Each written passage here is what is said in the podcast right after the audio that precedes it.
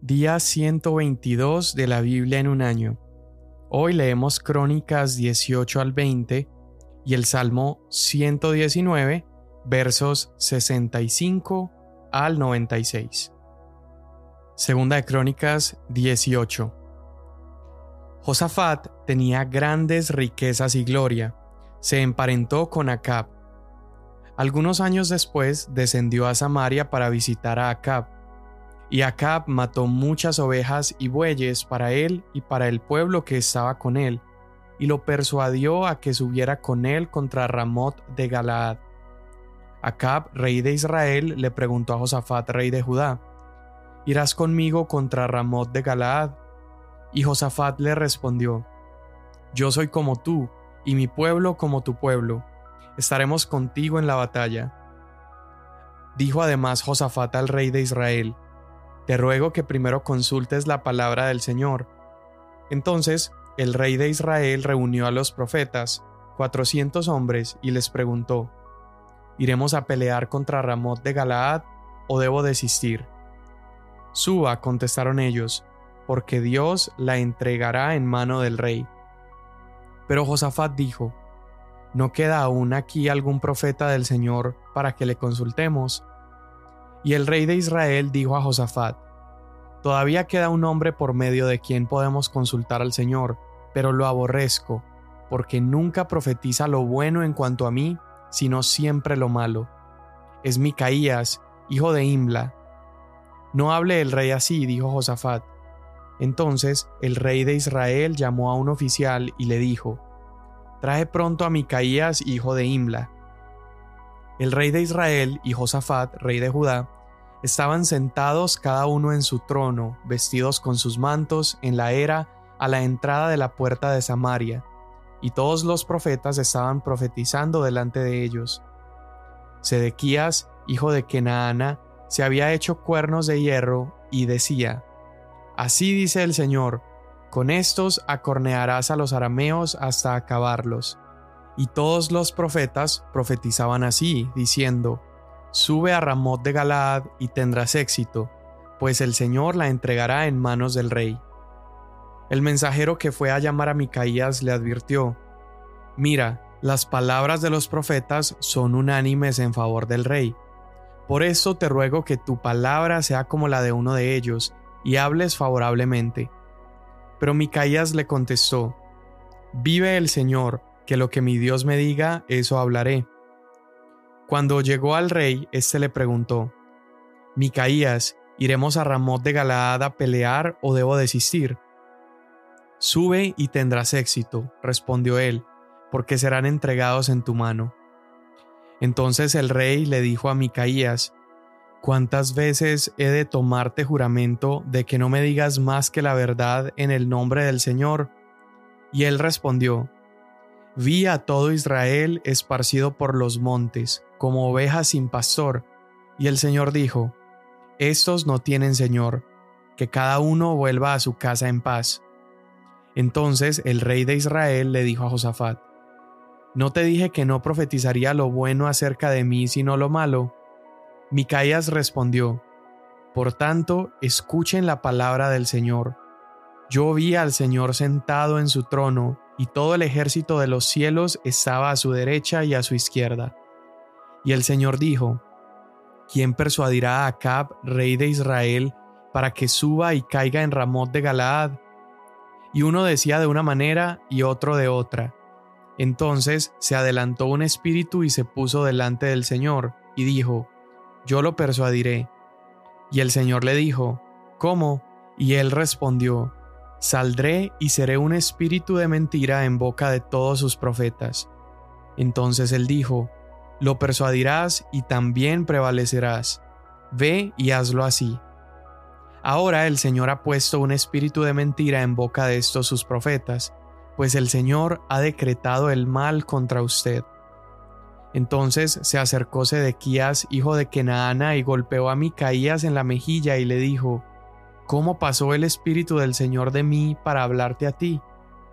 Respondió Micaías, Tú lo verás aquel día en que entres en un aposento interior para esconderte.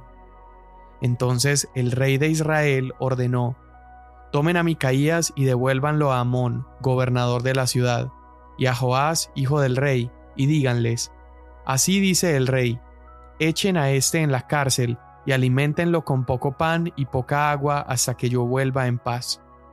Micaías le dijo, Si en verdad vuelves en paz, el Señor no ha hablado por mí.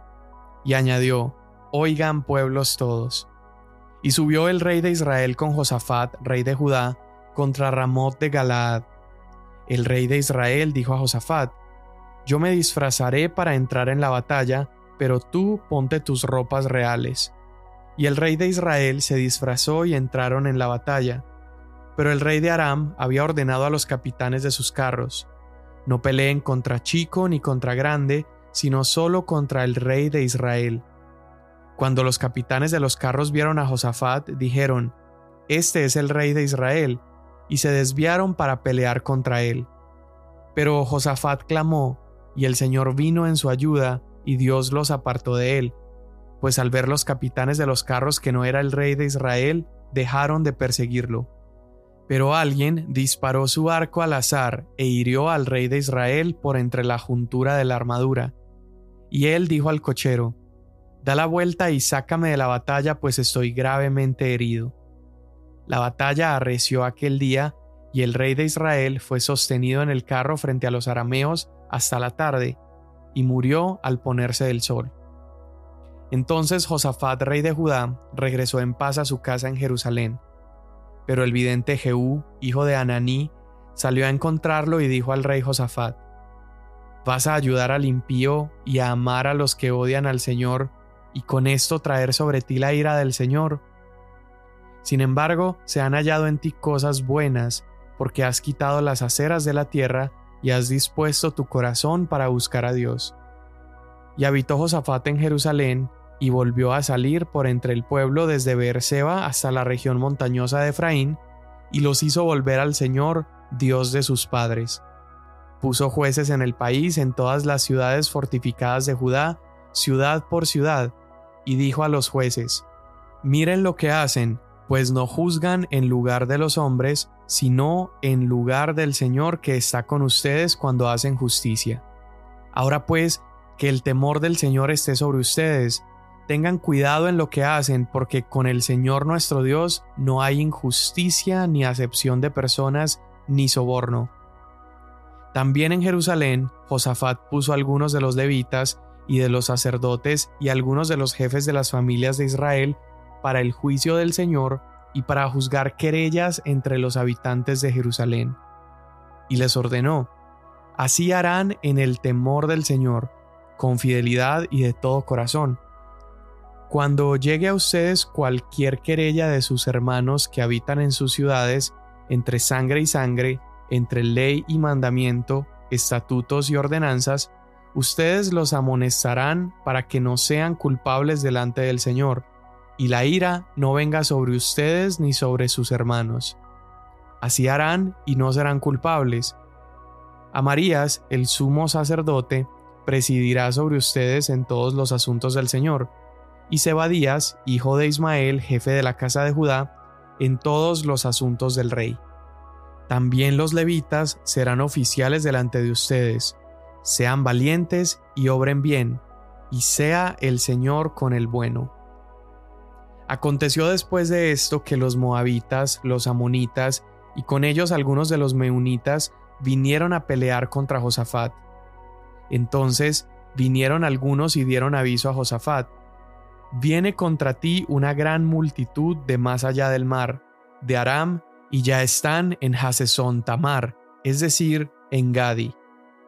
Josafat tuvo miedo y se dispuso a buscar al Señor, y proclamó ayuno en todo Judá. Y Judá se reunió para buscar ayuda del Señor. Aún de todas las ciudades de Judá vinieron para buscar al Señor. Entonces Josafat se puso en pie en la asamblea de Judá y de Jerusalén, en la casa del Señor delante del atrio nuevo, y dijo, Oh Señor Dios de nuestros padres, ¿no eres tú Dios en los cielos, y no gobiernas tú sobre todos los reinos de las naciones? En tu mano hay poder y fortaleza, y no hay quien pueda resistirte. ¿No fuiste tú, oh Dios nuestro, el que echaste a los habitantes de esta tierra delante de tu pueblo Israel y la diste para siempre a la descendencia de tu amigo Abraham? Y han habitado en ella, y allí te han edificado un santuario a tu nombre, diciendo, Si viene mal sobre nosotros, espada, juicio, pestilencia o hambre, nos presentaremos delante de esta casa y delante de ti, porque tu nombre está en esta casa, y clamaremos a ti en nuestra angustia, y tú oirás y nos salvarás. Y ahora, los amonitas y moabitas y los del monte Seir, a quienes no permitiste que Israel invadiera cuando salió de la tierra de Egipto, por lo cual se apartaron de ellos y no los destruyeron, mira cómo nos pagan, viniendo a echarnos de tu posesión, la que nos diste en heredad. Oh Dios nuestro, ¿no los juzgarás? Porque no tenemos fuerza alguna delante de esta gran multitud que viene contra nosotros, y no sabemos qué hacer, pero nuestros ojos están vueltos hacia ti. Todo Judá estaba de pie delante del Señor, con sus niños, sus mujeres y sus hijos. Entonces el Espíritu del Señor vino en medio de la asamblea sobre Jaasiel, hijo de Zacarías, hijo de Benaía, hijo de Jehiel, hijo de Matanías, levita de los hijos de Asaf. Y dijo Jaasiel, Presten atención todo Judá, habitantes de Jerusalén, y tú, rey Josafat. Así les dice el Señor, no teman ni se acobarden delante de esta gran multitud, porque la batalla no es de ustedes sino de Dios. Desciendan mañana contra ellos, pues ellos subirán por la cuesta de Cis y los hallarán en el extremo del valle frente al desierto de Jeruel. No necesitan pelear en esta batalla. Tomen sus puestos y estén quietos y vean la salvación del Señor con ustedes, oh Judá y Jerusalén. No teman ni se acobarden, salgan mañana al encuentro de ellos, porque el Señor está con ustedes. Entonces Josafat se inclinó rostro en tierra, y todo Judá y los habitantes de Jerusalén se postraron delante del Señor, adorando al Señor. Y se levantaron los levitas de los hijos de Coat y de los hijos de Coré para alabar al Señor, Dios de Israel, en voz muy alta. Se levantaron muy de mañana y salieron al desierto de Tecoa. Cuando salían, Josafat se puso en pie y dijo, Óiganme Judá y habitantes de Jerusalén, confíen en el Señor su Dios y estarán seguros, confíen en sus profetas y triunfarán. Después de consultar con el pueblo, designó a algunos que cantaran al Señor y a algunos que le alabaran en vestiduras santas, conforme salían delante del ejército y que dijeran, Den gracias al Señor, porque para siempre es su misericordia. Cuando comenzaron a entonar cánticos y alabanzas, el Señor puso emboscadas contra los amonitas, los moabitas y los del monte Seir, que habían venido contra Judá, y fueron derrotados. Porque los amonitas y los moabitas se levantaron contra los habitantes del monte Seir, destruyéndolos completamente y cuando habían acabado con los habitantes de Seir, se pusieron a destruirse unos a otros. Cuando Judá llegó a la torre del desierto, miraron hacia la multitud y solo vieron cadáveres tendidos por tierra. Ninguno había escapado. Al llegar Josafat y su pueblo para recoger el botín, hallaron mucho entre los cadáveres, incluyendo mercaderías, vestidos y objetos preciosos que tomaron para sí más de los que podían llevar. Estuvieron tres días recogiendo el botín, pues había mucho. Al cuarto día se reunieron en el valle de Beraca, porque allí bendijeron al Señor. Por tanto, llamaron aquel lugar el valle de Beraca hasta hoy. Y todos los hombres de Judá y de Jerusalén, con Josafat al frente de ellos, regresaron a Jerusalén con alegría, porque el Señor les había hecho regocijarse sobre sus enemigos. Entraron en Jerusalén, en la casa del Señor, con arpas, liras y trompetas. Y vino el terror de Dios sobre todos los reinos de aquellas tierras cuando oyeron que el Señor había peleado contra los enemigos de Israel. El reino de Josafat estuvo en paz, porque su Dios le dio tranquilidad por todas partes. Josafat reinó sobre Judá. Tenía 35 años cuando comenzó a reinar y reinó 25 años en Jerusalén. El nombre de su madre era Azuba, hija de Silhi. Anduvo en el camino de su padre Asa y no se apartó de él, haciendo lo recto ante los ojos del Señor. Sin embargo, los lugares altos no fueron quitados, pues el pueblo no había vuelto aún su corazón al Dios de sus padres. Los demás hechos de Josafat, los primeros y los postreros, están escritos en las crónicas de Jehú, hijo de Ananí, que están mencionados en el libro de los reyes de Israel. Después de esto, Josafat, rey de Judá, se alió con Ocosías, rey de Israel. Al hacer esto, obró impíamente, y se alió con él para hacer naves que fueran a Tarsis, y construyeron las naves en Esión-Geber. Entonces Eliezer, hijo de Dodaba de Maresa, profetizó contra Josafat. Por cuanto te has aliado con Ocosías, el Señor ha destruido tus obras. Así que las naves fueron destruidas y no pudieron ir a Tarsis. Salmo 119 del verso 65 al 96. Bien has obrado con tu siervo, oh Señor, conforme a tu palabra. Enséñame buen juicio y conocimiento, pues creo en tus mandamientos. Antes que fuera afligido, yo me descarrié, pero ahora guardo tu palabra. Bueno eres tú y bienhechor, enséñame tus estatutos. Los soberbios han forjado mentira contra mí, pero de todo corazón guardaré tus preceptos. Su corazón está cubierto de grasa, pero yo me deleito en tu ley. Bueno es para mí ser afligido, para que aprenda tus estatutos. Mejor es para mí la ley de tu boca que millares de monedas de oro y de plata. Tus manos me hicieron y me formaron. Dame entendimiento para que aprenda tus mandamientos. Que los que te temen me vean y se alegren, porque espero en tu palabra. Yo sé, Señor, que tus juicios son justos y que en tu fidelidad me has afligido. Sea ahora tu misericordia para consuelo mío, conforme a tu promesa dada a tu siervo. Venga a mí tu compasión para que viva, porque tu ley es mi deleite.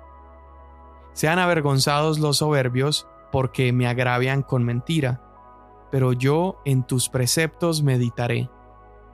Vuélvanse a mí los que te temen y conocen tus testimonios y sea íntegro mi corazón en tus estatutos, para que yo no sea avergonzado. Mi alma desfallece por tu salvación, en tu palabra espero. Mis ojos desfallecen esperando tu palabra, mientras digo, ¿cuándo me consolarás? Aunque he llegado a ser como odre al humo, no me olvido de tus estatutos. ¿Cuántos son los días de tu siervo? ¿Cuándo harás juicio contra mis perseguidores? Fosas me han cavado los soberbios, los que no están de acuerdo con tu ley. Todos tus mandamientos son fieles. Con mentira me han perseguido. Ayúdame. Casi me destruyen en la tierra, pero yo no abandoné tus preceptos. Vivifícame conforme a tu misericordia, para que guarde el testimonio de tu boca. Para siempre, oh Señor, tu palabra está firme en los cielos. Tu fidelidad permanece por todas las generaciones. Tú estableciste la tierra y ella permanece. Por tus ordenanzas permanecen hasta hoy, pues todas las cosas te sirven. Si tu ley no hubiera sido mi deleite, entonces habría perecido en mi aflicción. Jamás me olvidaré de tus preceptos, porque por ellos me has vivificado. Tuyo soy, Señor, sálvame, pues tus preceptos he buscado. Los impíos me esperan para destruirme, tus testimonios consideraré. He visto un límite a toda perfección, tu mandamiento es sumamente amplio. Amén. Hoy continuamos leyendo sobre el reinado de Josafat y vemos en esta ocasión a Josafat aliándose contra Acab. Ah, hay que recordar quién era Acab. Acab era el esposo de Jezabel, era el rey de Israel, mientras Josafat era rey de Judá. Pero Acab era un rey muy, muy, muy malo, mientras Josafat estaba haciendo cosas muy buenas, pero tristemente toma alianza con este rey perverso y están por emprender una guerra juntos. Antes de ir a la guerra empiezan a acudir a los profetas para ver cuál va a ser el pronóstico por parte de Dios para esta guerra. Y resulta que todos los profetas estaban dando el mismo pronóstico, estaban diciendo lo que Acab quería escuchar, eran sus profetas. Pero cuando van con Micaías, que era este profeta que Acab no quería porque precisamente siempre le daba eh, palabras en contra o le decía aquello que él no quería escuchar, entonces Micaías termina revelando verdaderamente qué había detrás de lo que esos profetas estaban diciendo. Y la palabra final era que en realidad iba a perecer Acab en batalla. Entonces Micaías es un profeta interesante, es una figura interesante, porque Micaías enmarca lo que era la vida del profeta. Un profeta vivía siendo rechazado. Y esto no es una novedad, es, casi parte del, del ministerio profético, es hablar y no ser escuchado, es traer palabra de parte de Dios y siendo honestos, la, la, mayoría de veces las personas no queremos escuchar la verdad de Dios porque la verdad de Dios acusa a nuestros corazones pecaminosos y siempre queremos mejor escuchar a aquellas personas que nos dicen lo que nuestro corazón anhela oír, en lugar de buscar a aquellos como Micaías que nos traen la palabra de Dios por más duro que eso sea. Y bueno, finalmente Micaías experimenta el, menosprecio. Eh, viene este profeta de Acab que se llama Sedequías y termina golpeando a Micaías y termina burlándose de él. Termina burlándose del profeta de Dios y Micaías termina preso. Acab lo manda a apresar y a mí esta escena me recuerda a alguien más que vivió como uno de los profetas, que vivió siendo rechazado, burlado y abofeteado. Y este fue Jesús. En Mateo capítulo 26 nos narra estas escenas donde Jesús está siendo golpeado, donde él está siendo burlado, y cómo Jesús, por causa de su mensaje, así como Micaías, fue también arrestado.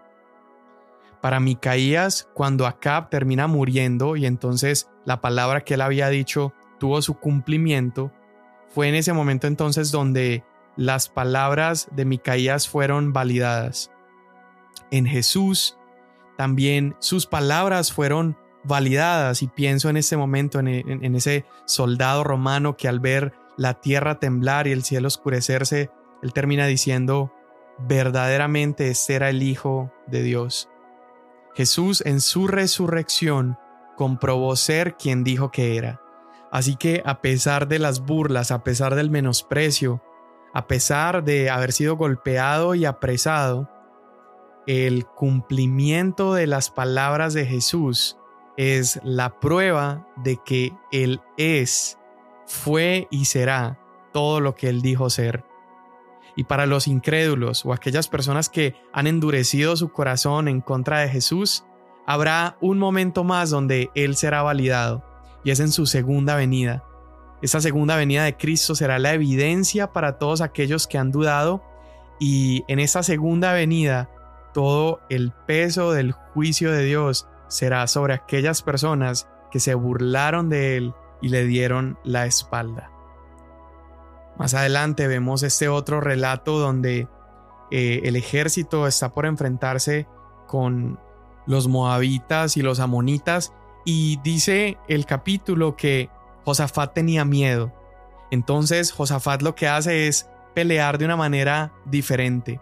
Consulta al Señor y la respuesta del Señor es decirle, quédate quieto y contempla la victoria del Señor. Entonces Josafat reúne a todo el pueblo, les da instrucciones y mientras todo el ejército y el pueblo comenzaron a adorar a Dios, en ese momento Dios destruyó al ejército enemigo, a los moabitas y a los amonitas. Efesios capítulo 6 nos habla acerca de la lucha que nosotros peleamos día a día y dice, porque nuestra lucha no es contra carne ni sangre, sino contra principados, poderes y contra los gobernantes de las tinieblas de este mundo, contra las huestes espirituales de maldad en las regiones celestiales. En esa verdad que acabamos de leer radica entonces la importancia de pelear nuestras peleas con adoración y rindiendo nuestras peleas al Señor, porque por más preparación, más armamento, más estrategia que nosotros podamos planear, debemos recordar que nuestra lucha es una lucha espiritual. Y Josafat dice unas palabras muy sensatas y que me gustan mucho por la humildad que esta oración contiene. En su oración él dice, Señor, no sabemos qué hacer, pero confiamos en ti. Ahí tienes a Josafat, un rey, parado frente a su pueblo, confesando abiertamente que él no tenía la respuesta. Mira la humildad que esto requiere. Y él declara que la única respuesta que él tiene es poner su confianza en Dios. Y él sabe que al poner su confianza en Dios, el poder y la bondad de Dios iban a proteger a la nación cuando nada más podía protegerlo. Y finalmente, después de adorar, vieron al Señor ganar las batallas para ellos. Termino con esto. Cristo en la cruz, cuando levanta su voz y dice, Dios mío, Dios mío, ¿por qué me has abandonado? Este clamor es en realidad el clamor del Salmo 22. Jesús está entonando el Salmo 22, está citando una canción. Mientras está colgado en la cruz, en lugar de quejarse, en lugar incluso de abrir su boca para hacer descender eh, fuego del cielo o juicio sobre sus acusadores, él entona una canción. Él pelea en silencio, así como le fue instruido al pueblo de Judá. Él se queda quieto y simplemente ve la victoria por parte del Señor. La palabra nos dice que eh, él fue como cordero llevado al matadero, enmudeció su boca, no abrió su boca ante aquellos que lo estaban matando. Y en esta quietud y entrega del Cordero de Dios, el Padre nos dio la victoria a todos aquellos que hemos puesto nuestra confianza en Él. La historia con Josafat termina de una manera impresionante. Ellos, después de adorar, van a ver el campo de guerra y solamente encuentran cadáveres. Todos sus enemigos ahora están muertos en el piso. Y dice la historia que ellos caminaron entre los cadáveres y recogieron el botín durante tres días. Tres días les tomó tomar de aquellos muertos la bendición para ellos. Y dice allí que el lugar donde ellos celebraron ese botín lo llamaron Beraca, que significa bendición. Y podríamos decir que allí hay también un paralelo con Cristo y su muerte y resurrección. Tres días les tomó obtener el botín a partir de los muertos en el terreno de batalla. Cristo tres días permaneció en la tumba y al tercer día entregó a la humanidad la mayor bendición, el mayor botín, la vida eterna y la reconciliación con el Padre. Señor, hoy damos gracias porque hoy podemos alabarte. Hoy te podemos alabar porque Jesús ha peleado la batalla por nuestra salvación y porque a través del sacrificio de Cristo fuimos rescatados del juicio que merecíamos. Y es esto lo que nos hace más que vencedores en Cristo Jesús, porque tú peleas nuestras batallas y derrotas a nuestros enemigos. Y gracias a esa victoria que nos has dado, hoy podemos disfrutar del botín de bendiciones que tenemos en ti. Te damos gracias en el nombre de Jesús. Amén. Mañana nos vemos.